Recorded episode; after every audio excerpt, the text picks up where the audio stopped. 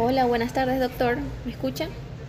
Buenas tardes, eh, Carlita. ¿Cómo le va? ¿Cómo ha pasado? Muy bien, excelente, doctor. Muchísimas gracias por el tiempo para la entrevista. Muchísimas gracias a todas las personas que se están uniendo para ver esta entrevista. Eh, estamos con el doctor Bismarck Pico, él es especialista en cirugía plástica y reconstructiva. Bienvenido, doctor. Muchísimas gracias, Carlita. Gracias por la invitación. De nada, doctor. Muchísimas gracias por su disponibilidad. El, objetivo de este espacio justamente es para eh, combatir la desinformación eh, e informar a todas las personas eh, sobre, a todos nuestros afiliados también, todas las personas que nos siguen sobre temas de salud e interés. El día de hoy íbamos a hablar sobre la, la rinoplastia, justamente este, más que nada las mujeres nos gusta hacernos uno que otro arreglo y bueno, y más que nada en la nariz, que pasa bastante, ¿verdad, doctor? Eh, cuénteme más o menos qué es la rinoplastia. Bueno, eh, nuevamente gracias Carlita por la invitación. Eh, bueno, la rinoplastia realmente es uno de los procedimientos más comunes que existen dentro de lo que es la cirugía estética. Eh, yo pienso que la rinoplastia ocupa un 33% de todos los procedimientos estéticos. Eh, es muy común y a su vez también en algunas ocasiones la rinoplastia constituye un reto para el, para el cirujano plástico. Hay de, pacientes a pacientes, eh, por decirlo un poquito más, de un poquito, de manera un poquito más ruda, de nariz a nariz, ¿no? Hay, hay muchas variaciones que requieren obviamente el acceso de manos calificadas, de manos con, con experiencia, por supuesto, y con, con ética y poder realizar esto. Eh, ¿Qué es propiamente la rinoplastia? La rinoplastia constituye una serie de cambios que el paciente usualmente solicita. Por ejemplo, eh, cuando hay una jiba muy grande a nivel del dorso nasal, cuando, por ejemplo, Hola, doctor, ¿me escuchan? Hola. Tenemos un pequeño problema de conexión. Eh, las alas de la nariz. ¿Me escucha, doctor? Sí, sí le escucho, sí le escucho. Perfecto, ok. Cuando, cuando las alas de la nariz están un poquito anchas, muy amplias, eh, también se requiere, eh, a veces el paciente requiere de que se haga una modificación de tipo estético esta, esta cirugía, la rinoplastia, tiene que hacerse obligatoriamente bajo general. No se puede hacer bajo anestesia local porque implicaría un alto riesgo para el paciente. Y esto es muy importante, ¿no? Justamente, eh, justa, esa, era una, esa era una de mis preguntas también, doctor, que le iba a hacer más adelante. Qué bueno que la tomó. Eh, ¿qué, tipo de anestesia es? ¿Es local, regional, eh, general, etcétera? Porque yo he escuchado muchas veces que este tipo de cirugías, algunas personas la hacen despiertas, ya, despiertas y aparte solamente anestesia eh, local. Entonces no sabía si eso era correcto o no. Local, realmente. Realmente no, realmente no eh, de, cirugía, la mayoría de la plástica eh, pues tienen como, como canon el realizar las, la rinoplastia bajo anestesia general. La, la, nariz se comunica con diferentes áreas de nuestro cuerpo, principalmente pulmones, tráquea, eh, también hay comunicación con los oídos y esto implicaría un alto riesgo de hacer el paciente, primero, el paciente despierto y segundo, eh, es eh, también eh, de muy alto riesgo ya que puede haber hemorragia hacia la tráquea, lo que implicaría un alto riesgo para la vida del paciente. Entonces el paciente tiene que estar entubado para la rinoplastia, esto es anestesia general. Perfecto, doctor. Y bueno, es más que claro que es una área bastante sensible y bastante delicada. Doctor, ¿todas las personas son candidatos para una rinoplastia o hay personas que definitivamente no se pueden operar de una rinoplastia? ¿De qué depende si uno es candidato o no? Ya, bueno, la selección del paciente sí es importante. Usualmente vienen pacientes después de que han sufrido trauma después de que han tenido, por ejemplo, alguna lesión en la nariz. Eh, vienen también pacientes que tienen problemas funcionales. Y obviamente dar prioridad a una corrección funcional es que a una corrección de carácter estético. Corrección funcional es prioritaria, porque yo siempre les, les comento a mis pacientes cuando hay pacientes que tienen, que tienen eh, dificultad para respirar por varias razones, no, no, pero generalmente siempre tienes que decir eh, es necesario, porque ¿de qué sirve? Yo les digo esto con mucho cariño, con mucho respeto. Les digo, si tengo dificultades para respirar. ¿sí? Entonces, siempre se deben tomar las dos cosas en cuenta. Hay un alto porcentaje de pacientes con desviación del tabique nasal. Y estos pacientes generalmente tiempo para hacer también la modificación estética, además de la corrección funcional. Estos son pacientes que sí requieren de, este, este procedimiento. Esto se llama rinoceptoplastia. La rinoplastia solamente habla de una modificación de carácter estético. Ahora, si hay pacientes que vienen solamente por modificaciones estéticas que no tienen, que no tienen realmente eh, problemas funcionales, dificultad para respirar son pacientes que, que pues pueden acceder también. Realmente decirte, Carlita, que haya restricciones para pacientes para cirugía de nariz son muy pocas. Por ejemplo, pacientes con problemas de asma o pacientes con problemas eh, diabéticos eh, que no están controlados, ¿ya? Eh, que sería, por ejemplo, un riesgo operar si es que no hay una diabetes que está controlada pacientes con antecedentes de cirugía anterior funcional, que podría, eh, la rinoplastia podría constituir un, agravamiento del problema. Eh, no, que serían eh, las únicas, digamos así, restricciones en las cuales otra, otra, otro paciente que podría ser tanto un tanto de restricción para realizar la rinoplastia, y lo voy a decir con mucho respeto, son aquellos pacientes que tienen problemas de adicción a la cocaína o a algún tipo de droga. Eh, yo he tenido en mi experiencia, yo tengo 22 años de experiencia, Carlita, he tenido pacientes en donde lamentablemente les he tenido que decir, no puedo operarlos porque la, la lesión que produce la droga dentro de las mucosas nasales es a veces muy extensa yo he visto los tabiques perforados en pacientes con adicción a la droga, con adicción a la cocaína. Y por lo tanto son pacientes que no, no son recomendables, no son elegibles para realizar este tipo de cirugía. Y me imagino que no solamente para este tipo de cirugía, sino también tal vez para otras aplica o también tal vez para otras sí. Claro, tienes razón, tienes razón Carlita, pues sí aplicaría para otras porque obviamente allí estamos hablando de que eh, principalmente los riesgos también son por la anestesia. ¿sí? La anestesia eh, necesita que haya, que esté un organismo completamente libre de, de fármacos, de droga. Tenemos un pequeño problema de conexión con el doctor.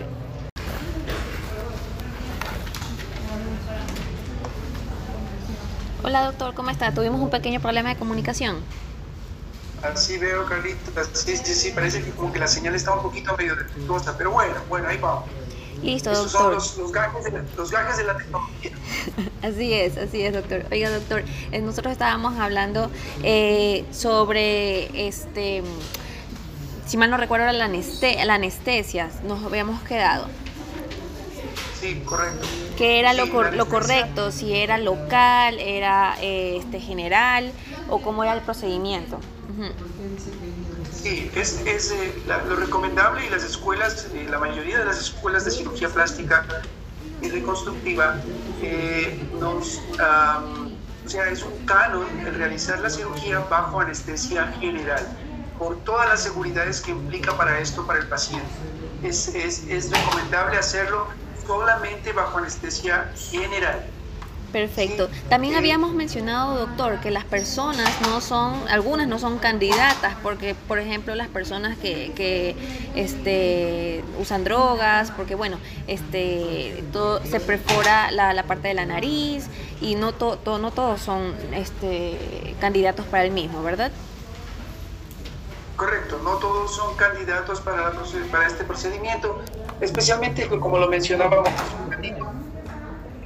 pacientes que tienen adicción a las drogas, pacientes con más metabólicos como pacientes diabéticos, a veces no es recomendable tampoco, eh, pacientes con problemas funcionales muy graves, eh, ya por ejemplo han sido operados por corrientes funcionales, eh, que tampoco es recomendable realizarlas. ¿no? Perfecto, doctor. Una consulta bastante interesante, más que nada para las personas que están interesadas en hacerse este, este procedimiento. ¿Cómo es el procedimiento al momento de la cirugía? ¿Qué es lo que hace el médico al momento de entrar en la cirugía? Bueno, básicamente, eh, previo a esto, con el paciente siempre se tiene que llegar a un, a un consenso en relación a las partes que se deben modificar de la nariz. ¿Sí me comprende? Por ejemplo, la jiba, la jiba nasal que está en el dorso, que normalmente tienen una, una protuberancia un poquito grande a nivel del dorso de la nariz. También eh, generalmente se hace es un levantamiento de la punta nasal, se realiza un levantamiento de la punta nasal, que ese es otro de las modificaciones ¿Cómo se hace esto? Yo particularmente, yo particularmente, Carlita, yo utilizo la rinoplastia, yo tengo la técnica de la rinoplastia abierta. ¿sí? Yo hago un pequeño, una pequeña incisión, yo la hago a través de la columela. No le puedo mostrar a mí mismo porque no, no, está bien. Pero esto se hace, se hace una pequeña incisión a través de la, de la columela y prácticamente yo eh, realizo un levantamiento de la piel completamente para poder eh, despejar las estructuras que se van a modificar. ¿sí? Entonces, de esa manera yo tengo un amplio espectro de todas las estructuras anatómicas que yo tengo que cambiar para poder obtener el mejor resultado. Yo me siento muy cómodo con esa técnica y ya la he realizado por prácticamente 22 años. Entonces, eh, no es realmente para mí eh, es muy cómoda eh, y le doy gracias a Dios que he tenido resultados muy favorables. Eh, y pues se consigue los resultados que el paciente también espera. Algo que mencionaba anteriormente, Carlita, era el hecho de que siempre se debe tener previo a la cirugía un consenso con el paciente y esto también tiene que ver con el hecho de la realización de las fotografías. ¿Ya? Las fotografías son un documento muy importante en, el momento de realizarla, ¿no? Porque eh, las radiografías, perdón, las fotografías previas nos van a indicar también, me van a ayudar a mí también a mostrar cuáles son las estructuras que yo debo modificar. Y obviamente las fotografías del después también son muy importantes. Claro, por supuesto, me imagino. o sea, la persona se va a querer ver. Exactamente, ella, ese es un documento que nos va a servir como un seguimiento del resultado. Perfecto, perfecto, por supuesto, es la prueba, la prueba de cómo eras antes y, después, así sea el mínimo, haya sido mínima la diferencia, igualmente es bastante importante la comparación. Correcto, correcto, correcto, es muy importante la comparación. El paciente tiene que ver eso, el paciente necesita ver ese cambio. Perfecto, doctor. Porque muchas veces... Dígame, dígame. Ajá. No, porque muchas veces el paciente dice, bueno, yo no sabía cómo estaba mi nariz antes, yo quiero ver cómo estaba mi nariz antes. Y hay también otros pacientes, y hay también otros pacientes que sí vienen, inclusive ya se han tomado fotos para tener una, una reserva y ver después cómo queda su nariz. Claro, me imagino. Y no, o sea, independientemente si, si es pequeño o grande, hasta de recuerdo para tenerla. Exactamente, sí, así es. Ok, doctor. Eh, ¿Qué debe hacer la persona antes de una cirugía? Antes de una cirugía me imagino que tener ciertos cuidados. Me han dicho que no hay que comer, que no hay que tomar agua, que hay que hacer algunas cosas. eh, incluso también exámenes. Entonces, ¿qué es lo que la persona debe hacer? Por supuesto. Por supuesto, por supuesto, Carla, es, es una pregunta muy importante, muy pertinente. Eh, se requiere, eh, por lo menos en el caso mío, en, mis manos, yo siempre requiero las radiografías pertinentes de los huesos propios de nariz, exámenes de laboratorio, por supuesto, en algunos casos también se pide electrocardiograma dependiendo de cada paciente, ¿sí? Y también, em, eh, pues obviamente dentro de lo que es la primera consulta se realizan las fotografías del antes, que ya lo, lo mencionamos hace un momento, ¿no? Eh, hay que descartar que la paciente o el paciente tenga algún tipo de complicaciones que puede poner en riesgo durante la anestesia, como por ejemplo podría cardíacos o algo similar. Pero por eso es, es, es mandatorio eh, realizar exámenes previos a la cirugía. Perfecto, doctor. ¿Y, lo que es alimentación? La alimentación, el paciente en la noche anterior a la cirugía eh, puede servirse algo muy liviano, porque prácticamente a partir de esa hora, el momento de la cirugía, el paciente tiene que permanecer en ayunas en ayuno. La última, la última, la, digamos, la cena eh, tiene que ser algo y ya para el momento al siguiente día no puede tomar agua ni puede absolutamente comer absolutamente nada. En. ¿Qué puede pasar si la persona come ah, justo antes de la cirugía, una hora antes de la cirugía? ¿Qué puede pasar, ya sea agua o comida sólida? Eh, la paciente, es decir, se, se, suspende la cirugía, se suspende la cirugía, porque el paciente tiene el estómago ocupado y si se realiza una anestesia durante el proceso operatorio el paciente puede tener una regurgitación a través de la boca que puede complicar el proceso operatorio y eso obviamente va a poner en riesgo la vida del paciente. Perfecto, ok, entonces absolutamente nada, ni siquiera un caramelo, ok, así por más superficial nada, que absoluto, claro. No, Carla, no puede comer absolutamente nada. La misma palabra lo dice, tiene que estar 100% en ayunas, ¿no? Para poder realizar el procedimiento. Perfecto, doctor. ¿Y qué es lo que la persona tiene que hacer después de esa cirugía? ¿Qué cuidados debe eh, tener esa persona una vez que se ha operado la nariz, ya sea en, ya sea en alimentación o eh, dejar de hacer ciertas cosas para? Sí, claro. Eh, bueno, dentro de las restricciones, dentro de las restricciones posteriores a la cirugía, pues son muy básicas, ¿no? El hecho de no levantar cosas pesadas, el hecho de mantener reposo, especialmente las primeras 72 horas, que son los primeros tres días.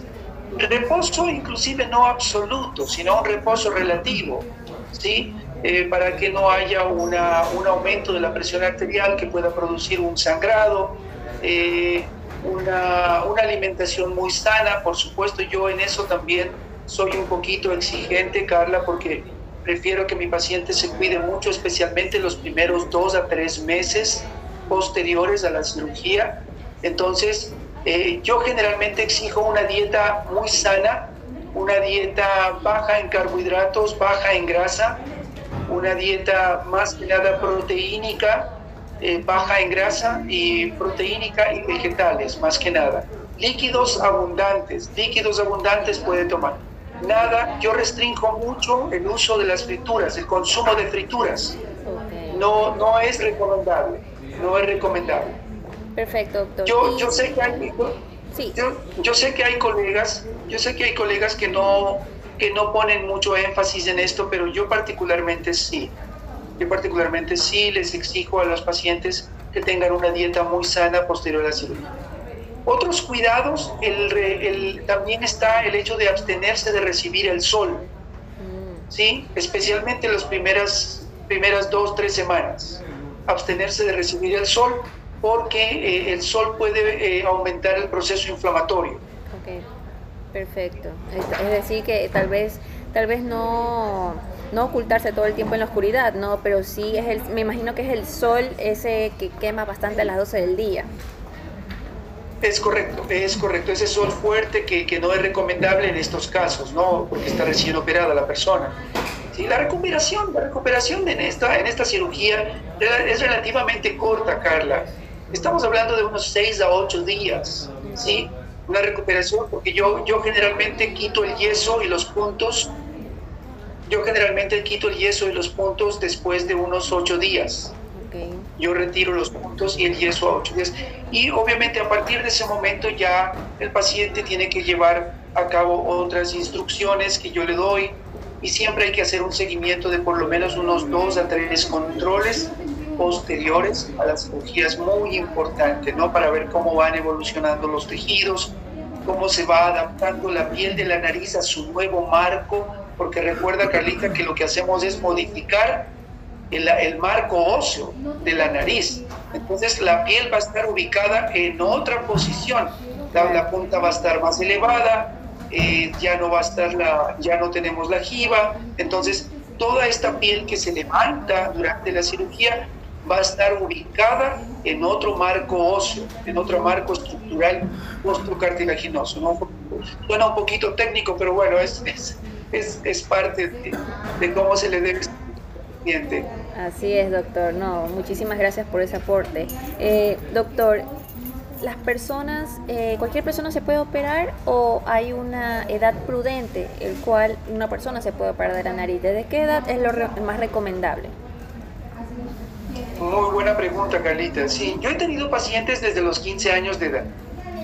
Muy pocas, pero normalmente se recomienda a partir de los 17 años. 17, 18 añitos ya se pueden operar. Pero sí he tenido pacientes de 15 años, de 16 añitos, y la, no hay límite realmente, no hay límite, pero normalmente para acceder a una rinoplastia, normalmente la persona más mayor que yo he tenido es una, ha sido una señora de 42 años, ¿sí? que accedió a hacerse una rinoplastia una, con una modificación estética. No hay un límite de edad, pero sí eh, hay ciertas... Eh, normalmente, bueno, para contestar ya a tu pregunta, normalmente la, la, mayoría de los pacientes para rinoplastia o los pacientes o las pacientes son generalmente pacientes jóvenes, entre los 17, entre los 17 y los 25 y 35 años de edad. Claro. Es que más que nada las, las personas jóvenes son las que más se están viendo, que, que se arreglan, que, que, que retoques se hacen, etcétera, etcétera, etcétera. Es correcto, así es. Así es. Doctor, eh, ¿qué se puede complicar en la recuperación? Si la persona no sigue las eh, las medidas, ¿qué se puede complicar? ¿Qué le puede pasar a la persona? ¿Solamente se inflama y nada más o puede pasar una que otra cosa? No, sí, bueno, además de una inflamación que puede prolongarse por más tiempo, Carla, eh, podemos tener también riesgos de infección. Riesgos de infección. Eh, que podemos tener es que siente hemorragia. Una hemorragia, eh, especialmente, incluso he tenido pacientes con este problema porque no se han cuidado. Ya tres meses después, yo tuve un paciente que por las restricciones en la alimentación que yo le mencioné, este paciente después eh, se desmandó con la comida y se produjo un, proceso inflamatorio eh, dos meses y medio después de la cirugía. Ay, ya había pasado bastante tiempo. Sí, el seguimiento de una rinoplastia, Carla, es entre los tres y los seis meses. ¿Sí? La recuperación inmediata toma ocho días, ocho, diez días como máximo. Pero hay otra recuperación inmediata que es de los tejidos que están por dentro, de los tejidos internos, que toma un poquito más de tiempo. Por ejemplo, una parte de la nariz que es más lenta para desinflamarse es la punta de la nariz es la punta nasal. Entonces, por eso es que yo, yo pongo mucho énfasis en el cuidado que tiene que tener con su alimentación, con eh, ciertas otras cosas que tiene que cuidarse. Yo, yo soy muy, muy exigente en eso. Perfecto, doctor. Yo creo que hemos hecho un preámbulo de todo lo que es el procedimiento de una rinoplastia. ¿Quiere adicionar algo, eh, aparte de que me esté olvidando, doctor? Bueno, no, realmente creo que hemos tocado puntos muy importantes como la anestesia, la recuperación, los cuidados postoperatorios Creo que todo eso es muy importante mencionarles a, nuestros, a, nuestra audiencia. Y eh, también quería aprovechar esta oportunidad, Carlita, para mencionar que pues eh, eh, te agradezco a, a, Vital Plan por esto, en primer lugar. Y en segundo lugar, también quería mencionar que estamos realizando en este momento una campaña de rinoplastia hasta el 25 de octubre. Perfecto. Y, eh, pues eh, estamos con, con, costos muy asequibles eh, y pues pienso que es un que podemos en este momento a nuestra tomando muy en cuenta de que estos procedimientos van a realizar en centros quirúrgicos de mucho prestigio, prestigio, es también para la seguridad de nuestros pacientes. Perfecto, doctor. Felicidades por esa iniciativa. Este, yo creo que es un, un ejemplo para todos los demás colegas que lo están viendo. Gracias, gracias, Carlita. Sí, estamos en, esto, ahora y eh, ofreciendo todas las facilidades también posibles para los pacientes. Perfecto, doctor. Muchísimas gracias por, por su tiempo. Eh, es importante para Plan Vital eh, informar a todas las personas que nos siguen, a todos nuestros afiliados sobre estos temas eh, de interés y salud. Pues, ¿no? para las personas que no pudieron ver esta entrevista, esta entrevista estará colgada en nuestras redes sociales para que la puedan ver y también estará colgada en nuestro canal de Spotify, tu, tu, tu salud con Plan Vital. ¿Sí? Este, también estén atentos a nuestras redes sociales que estaremos, estaremos con más especialistas eh, tratando sobre diferentes temas de salud e interés. Muchísimas gracias, doctor, por su disponibilidad. Gracias a usted, Carlita, otra vez gracias a Plan Vital. Una buena tarde. Gracias, chao. Hasta luego.